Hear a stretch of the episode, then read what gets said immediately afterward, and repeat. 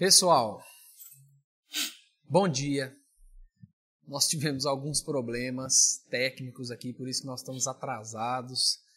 Foi uma luta aqui para conseguir ah, ajustar esses microfones aqui, mas graças a Deus deu certo. Nós vamos começar a nossa escola dominical.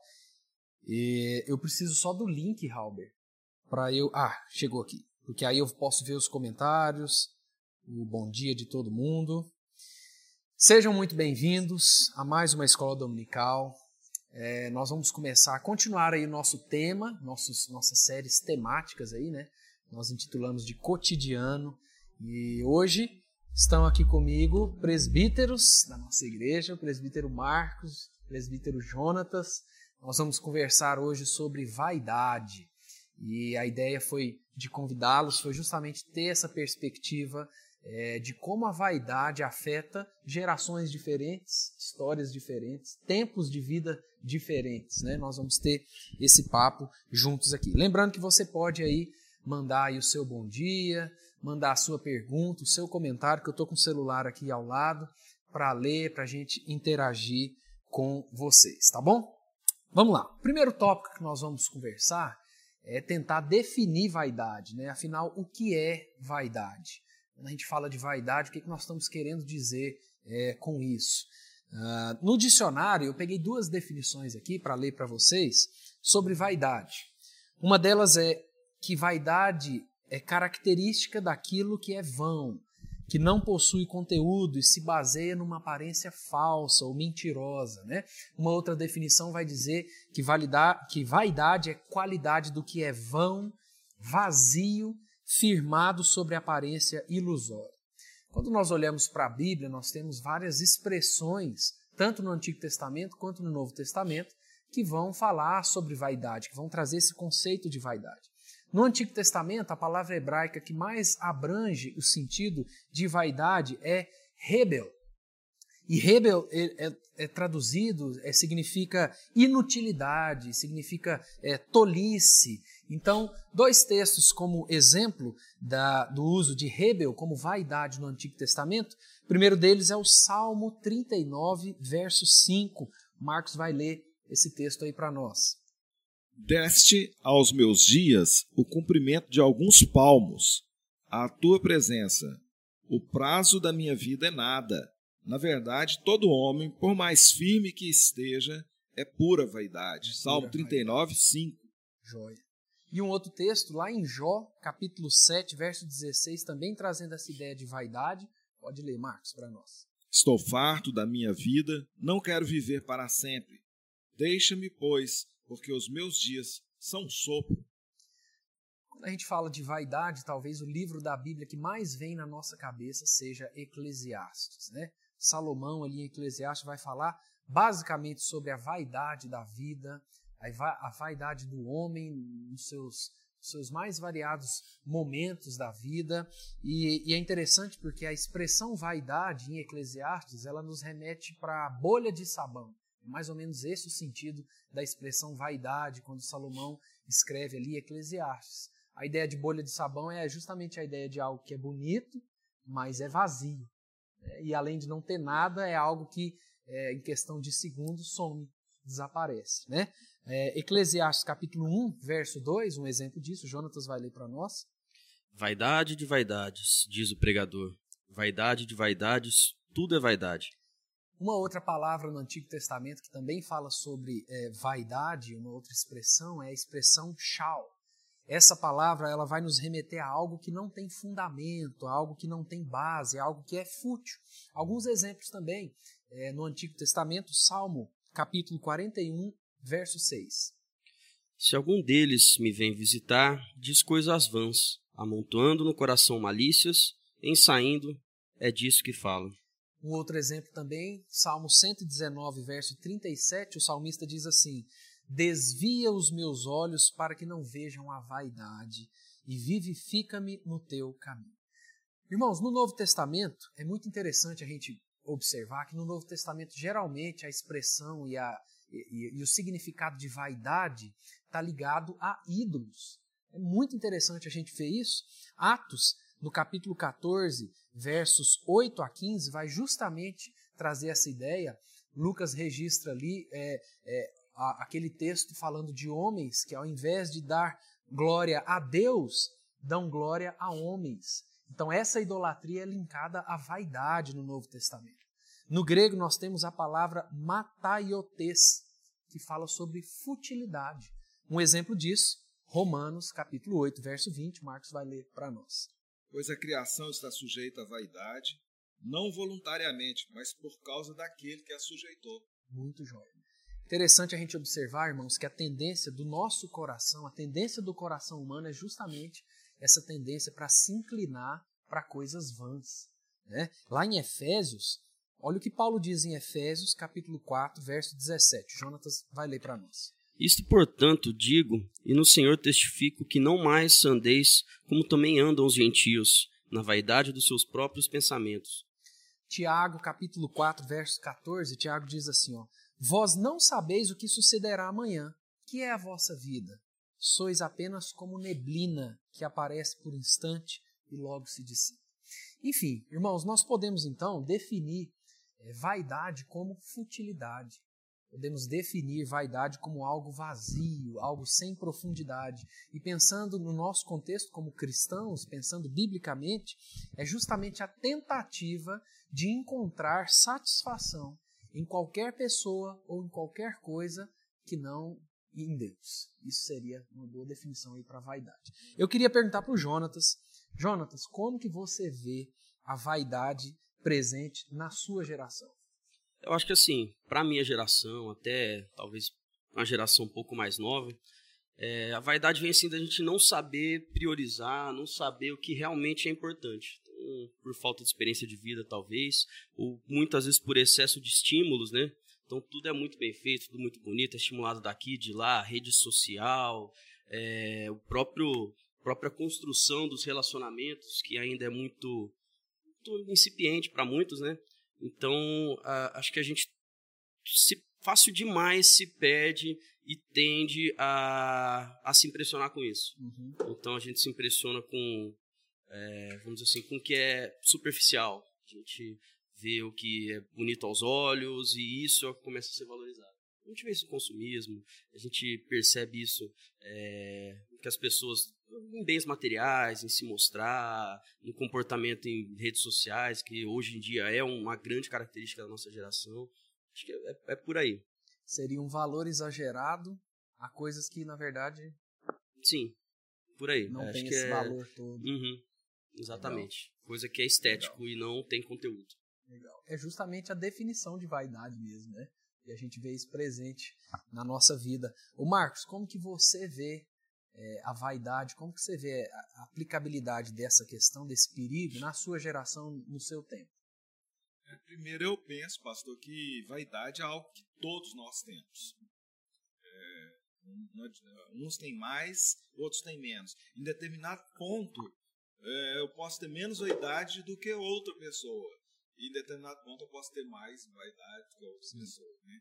E com o passar dos anos, a, a, idade, com as experiências que a gente vai tendo, a, eu penso que é, a vaidade ela aumenta.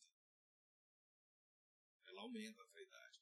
É, apesar de quando a, a juventude é, é, muito caracterizada pela vaidade, né? Nossa, vaidade de jovem e tal. Mas eu creio que essa, esse é um pecado que vai, vai ficando mais polido. Talvez mais difícil de ser tratado com o passar dos anos? É, é. Mais profundo, assim, né? Vai Exato. arraigando aquilo no coração. É, porque aí o cara fala assim, ah, eu já vivi isso. É, por que eu vou ouvir um cara mais novo que eu? Né? Não, aí já passou. Então a vaidade é achar que já sabe tudo. Interessante.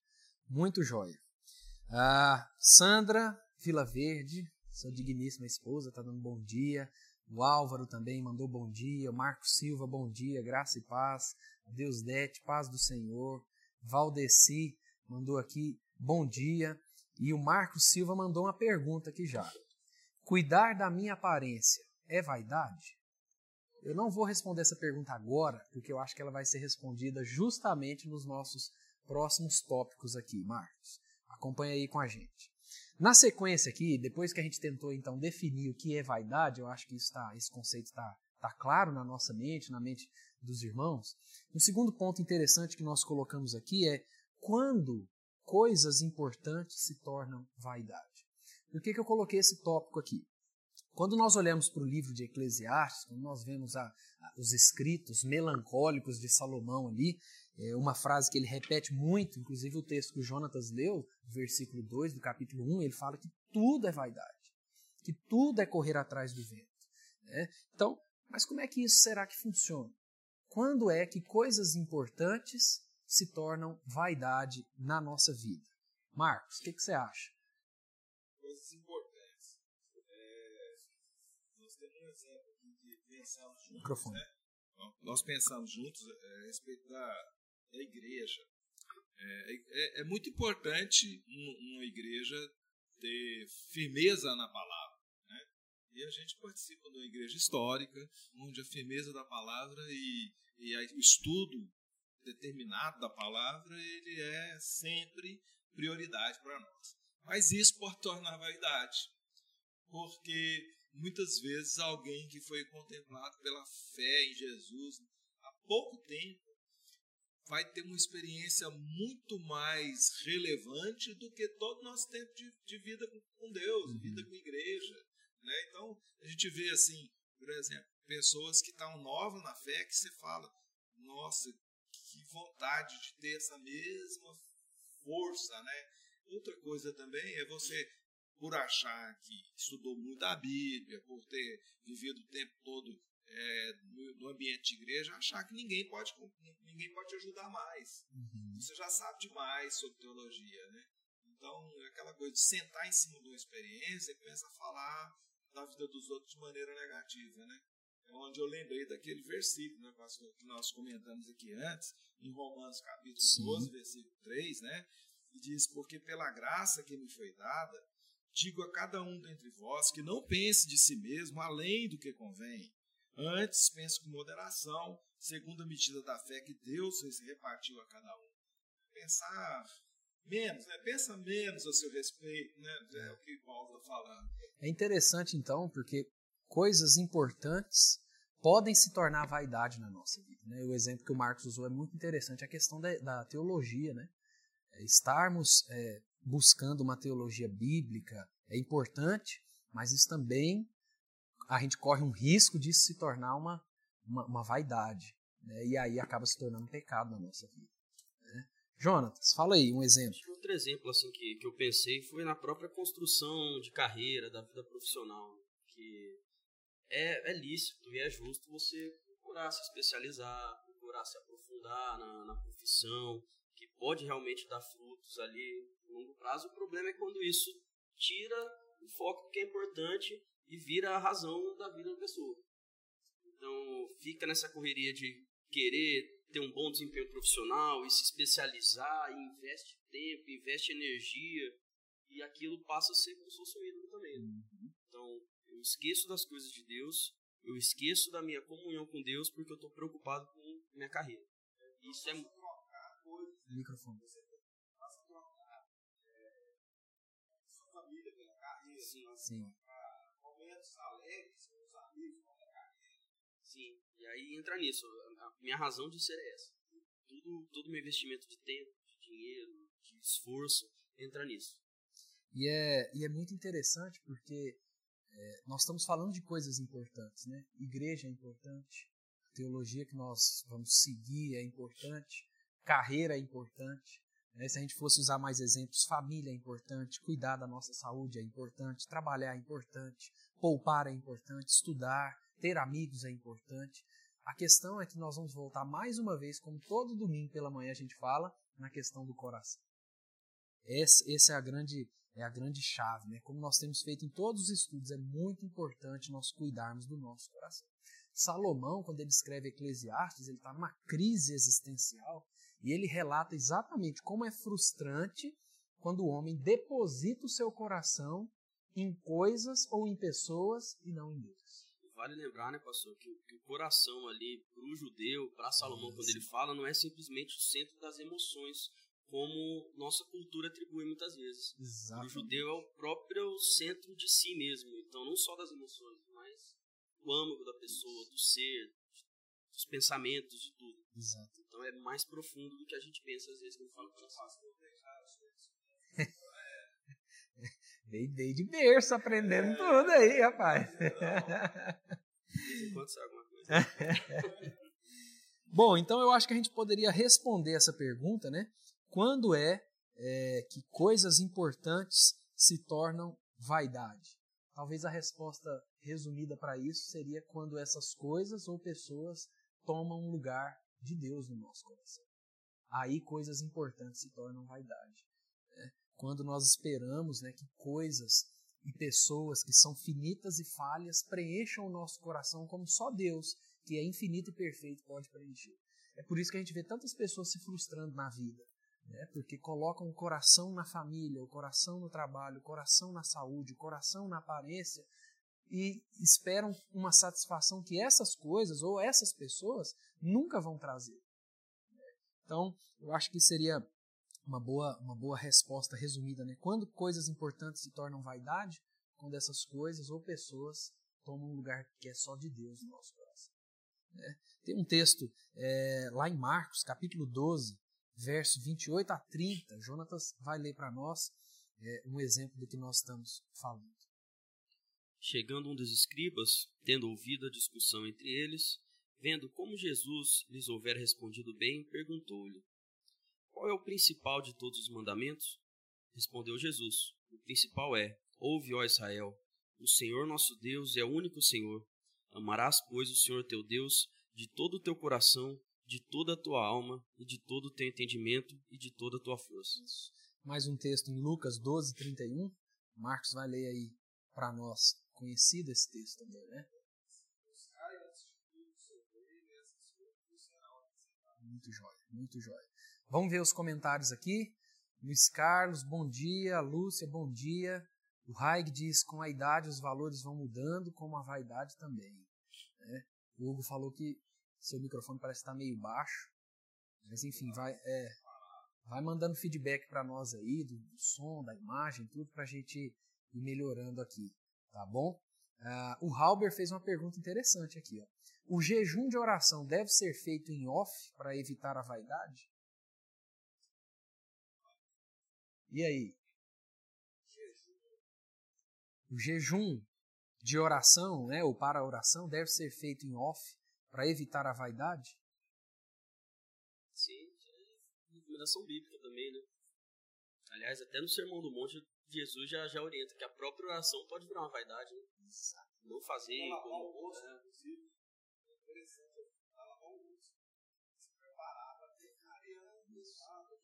É É, é, tão interessante, muito boa essa pergunta do Halber, porque vai justamente no ponto que nós estamos conversando. Quando coisas importantes se tornam vaidade. Então, é, é tudo na nossa vida, mesmo as coisas boas, podem se tornar vaidade um pastor que prepara um sermão e sobe para pregar, ele pode ter vaidade de pregar e falar assim: eu fiz isso aqui, ficou bom e tudo, e não naquela questão, eu dependo totalmente de Deus. É, eu fiz uma pergunta em off aqui, como diz. A pergunta foi: uma pessoa que não tem vaidade é vaidosa por não ter vaidade? Pode ser. A vaidade dela não tem vaidade. Exatamente. Muito interessante. A Sandra, falando aqui, achei bem interessante duas gerações diferentes falar sobre vaidade. Né? O Hugo parece, diz que seu microfone desligou. Marcos, vê se tem a chavinha aí, está para cima. Tá, né? Vai mandando feedback aí para nós, por favor, se melhorou. Tá bom? Então, quando coisas importantes se tornam vaidade, dessas coisas ou pessoas assumem um lugar que é só de Deus no nosso coração. Um terceiro ponto que a gente separou para conversar também é que uma vida de vaidade é uma vida de frustração. Uma vida de vaidade é uma vida de frustração. Talvez esse, esse ponto seja aqui praticamente o complemento de tudo que a gente tem conversado. Né?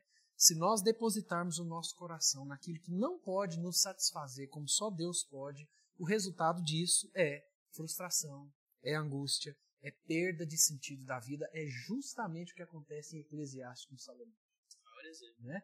Teve busquei, exatamente, busquei é, o prazer no sexo, busquei o prazer nas riquezas, nas mulheres, na fama, no poder, e nada preencheu o meu coração. Você vê que o relato de Salomão em Eclesiastes é um relato de frustração. Amargura, né? Exatamente.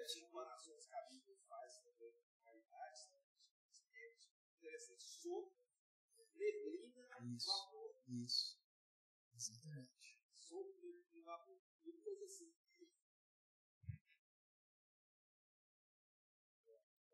É, tudo coisas assim que.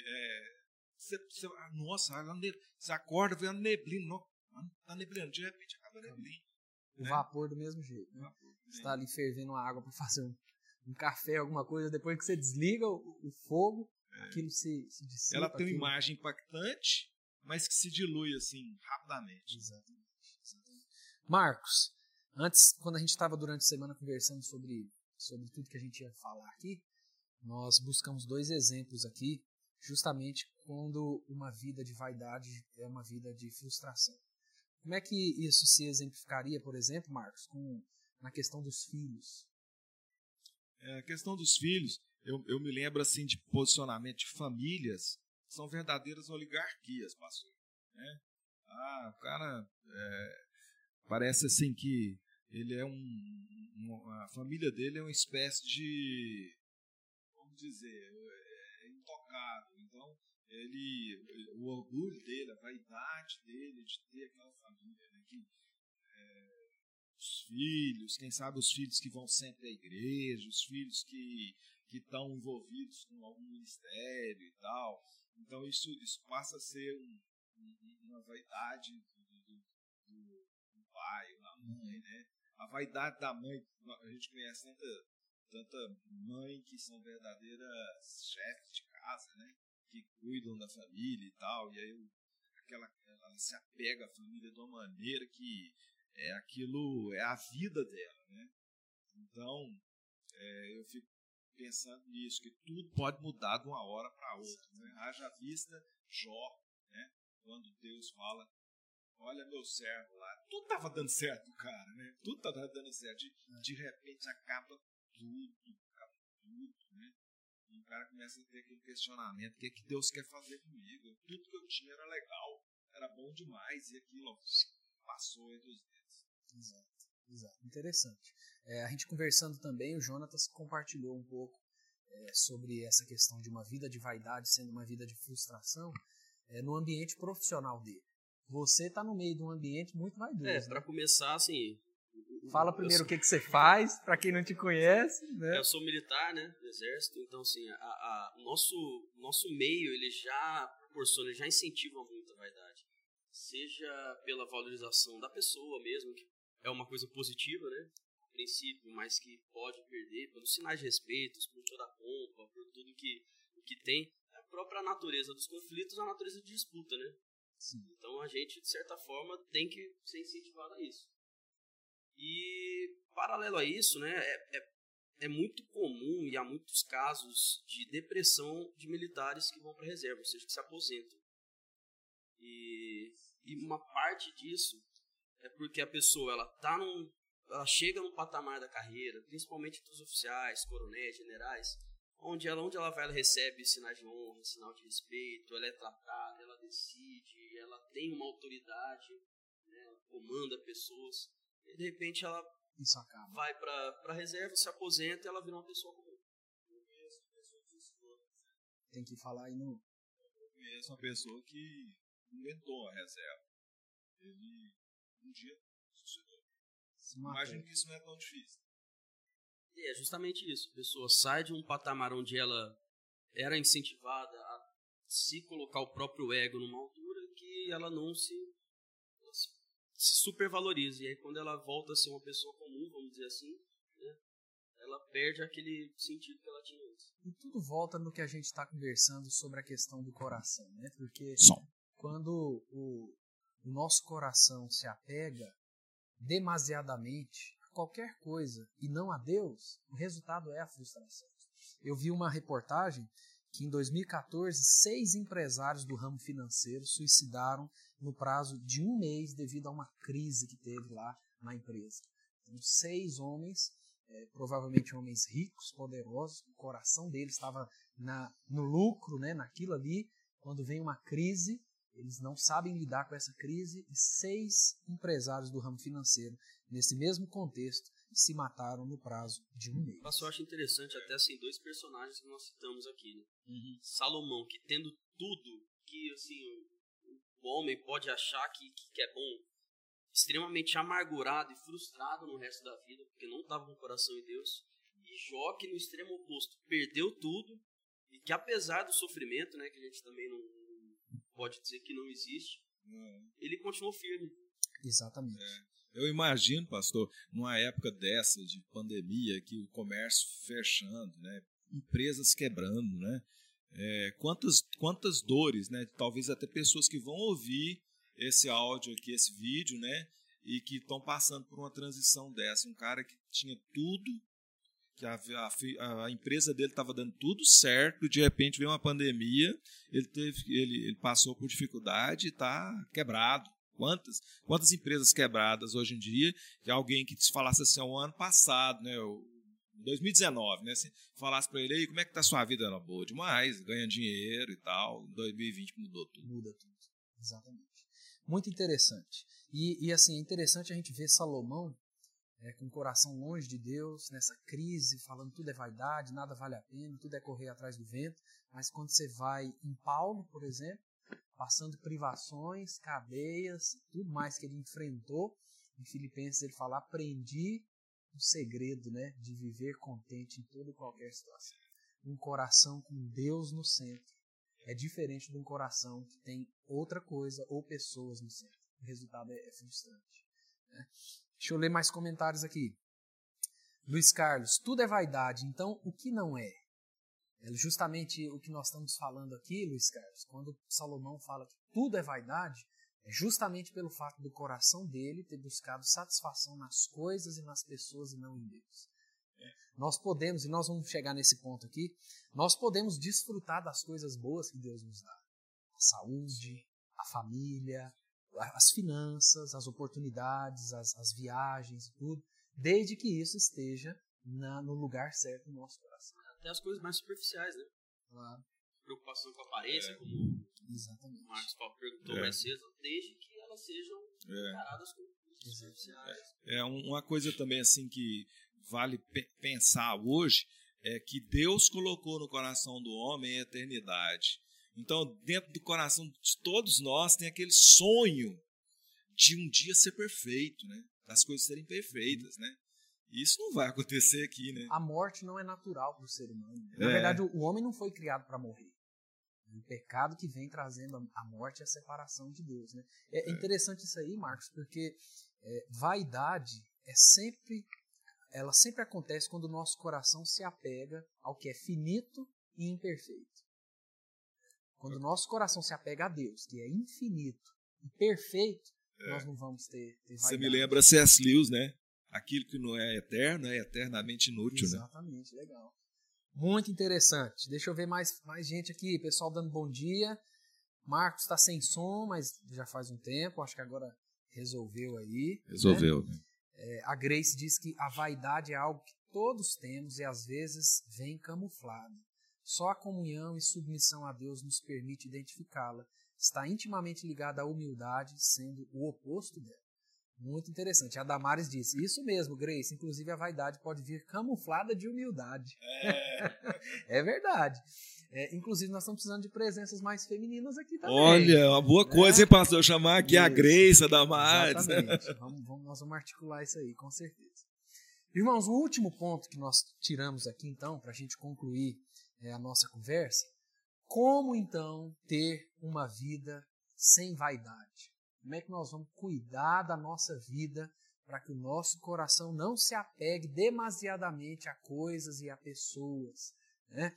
E o próprio Salomão, lá no fim de Eclesiastes, vai nos responder isso. Né? Quando ele chega no fim desse escrito de Eclesiastes, depois de tudo que ele fala, Eclesiastes capítulo 12, versos 13 e 14, Jonatas vai ler para nós. Olha como Salomão conclui Eclesiastes. De tudo o que se tem ouvido, a suma é: Teme a Deus e guarda os seus mandamentos, porque isto é o dever de todo homem. Porque Deus há de trazer a juízo todas as obras, até as que estão escondidas, quer sejam boas, quer sejam más. Muito jóia. Irmãos, a receita para uma vida equilibrada, feliz, moderada, sem vaidades, é buscar a Deus.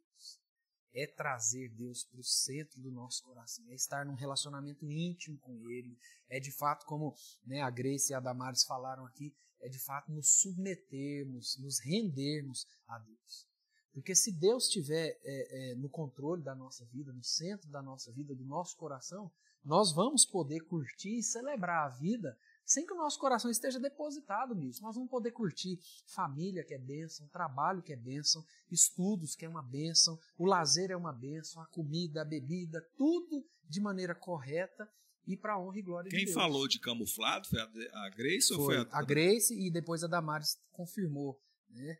É, a Grace diz, a primeira frase foi: a vaidade é algo que todos temos e às vezes vem camuflado. É, e olha o que o versículo fala, hein? É, porque Deus vai trazer a juízo todas as obras, até, até as que não, até as que estão escondidas, Exatamente. ou seja, camufladas. Né? Exatamente. É por isso que é, nós precisamos cuidar do nosso coração. Sem perder a perspectiva da eternidade, né? Porque se você pensar, vamos dizer assim, racionalmente, por que, que a gente está investindo tanto no que é passageiro e tão pouco no que é, no que é eterno? E essa pandemia está mostrando isso cada vez mais, né? A gente não sabe o que vai acontecer. A gente não sabe se amanhã vai ser eu que vou estar tá morrendo, algum parente meu. A gente não sabe. A gente não sabe como é que vão estar tá as finanças. A gente não sabe que rumo que esse governo do nosso país vai. Então, assim, mais do que nunca, né, a gente precisa entender os ensinamentos da palavra e cuidar é, do nosso coração. Vivemos o, o momento do medo, né, pastor? Como Samuel Vieira comenta. Sim, né, sim. Texto interessante que o pastor Samuel Vieira, que o Marcos compartilhou comigo, inclusive vou compartilhar no grupo da igreja uhum. para o pessoal. Tem um texto em Jeremias que eu queria ler aqui também. Jeremias 29, de 11 a 13. Olha o que Deus diz nesses versículos aqui. Eu é que sei que pensamentos têm a vosso respeito, diz o Senhor. Pensamentos de paz e não de mal, para vos dar o fim que desejais. Então me invocareis, passareis a orar a mim, e eu vos ouvirei. Buscar-me-eis e me achareis quando me buscardes de todo o vosso coração. O nosso coração precisa ter Deus como centro. Assim nós vamos conseguir celebrar e curtir todas as bênçãos que Deus nos dá, sem que elas se tornem vaidade na nossa vida. Né? É, muito joia. Irmãos, considerações finais. Se vocês quiserem aí adicionar mais alguma coisa, algum comentário antes da gente orar. Queria também agradecer a disposição de vocês em estar aqui e compartilhar juntos aí. Muito bom. Se vocês tiverem algo mais para falar antes da gente orar.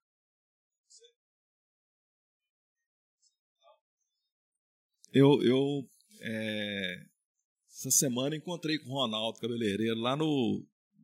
no como é que era? Na, na pista de corrida do Areão. E eu estava ouvindo um sermão do, do pastor Emílio, da Igreja Presbiteriana é, Semear. E fiquei, eu, já é a segunda vez que eu ouço esse sermão, fiquei encantado. Eu, eu queria é, dizer para os irmãos que seria muito bom, quem, quem puder, ouvir é, sobre o que ele fala. Ele escreveu um livro que chama Isto é Filtro Solar. E é impressionante é, as ponderações dele sobre o tema vaidade dentro do arcabouço de Eclesiastes. Né? E eu, eu consegui tirar três itens né, do que ele falou a respeito disto é filtro solar, que são conhecimento, alegria e projetos. Então, minhas considerações finais, elas são baseadas nas palavras do Emílio, que o conhecimento, ele é muito bom, mas ele pode tornar um grau de vaidade fora do normal. Né? Fora do normal. Conhecimento em todas as áreas. É, um pastor que conhece bem a palavra de Deus, um mestre, um doutor, ele pode se tornar um homem extremamente vaidoso, e isso normalmente acontece, né? E assim, em todas as áreas de trabalho, né? A alegria. Alegria é algo que pode realmente fazer um, um, um, sinônimo, um sentido da vida de alguém, que a vida dele não pode viver sem alegria, né?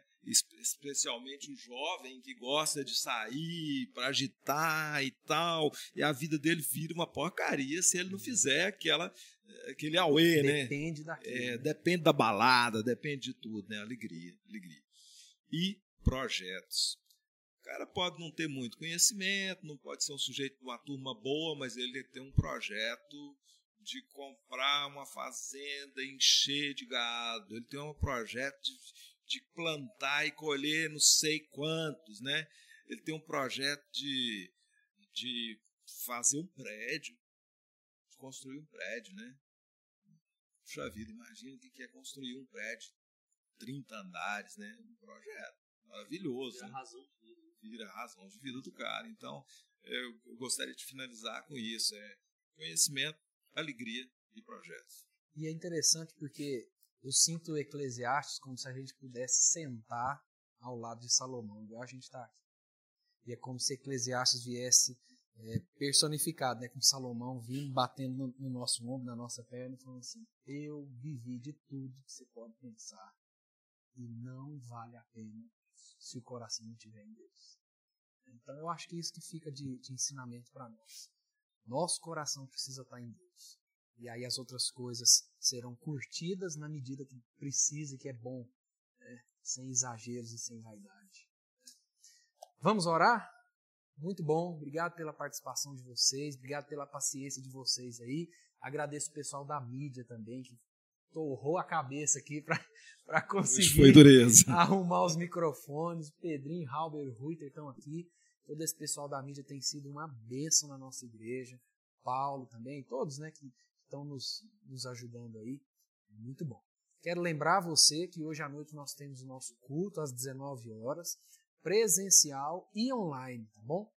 Se você não pode vir ou não se sente seguro, lembre que você tem é, esse, esse privilégio de receber a Santa Ceia na sua casa. Tá? Nós abrimos essa, essa exceção para esse tempo para que você não fique sem celebrar a ceia. Ninguém tá? chamou nós ainda, né, pastor? Para ele tomar não. a ceia em casa. O tá com medo mesmo, né? Mas são tempos, são tempos difíceis, né? Ah, tem mais um comentário aqui.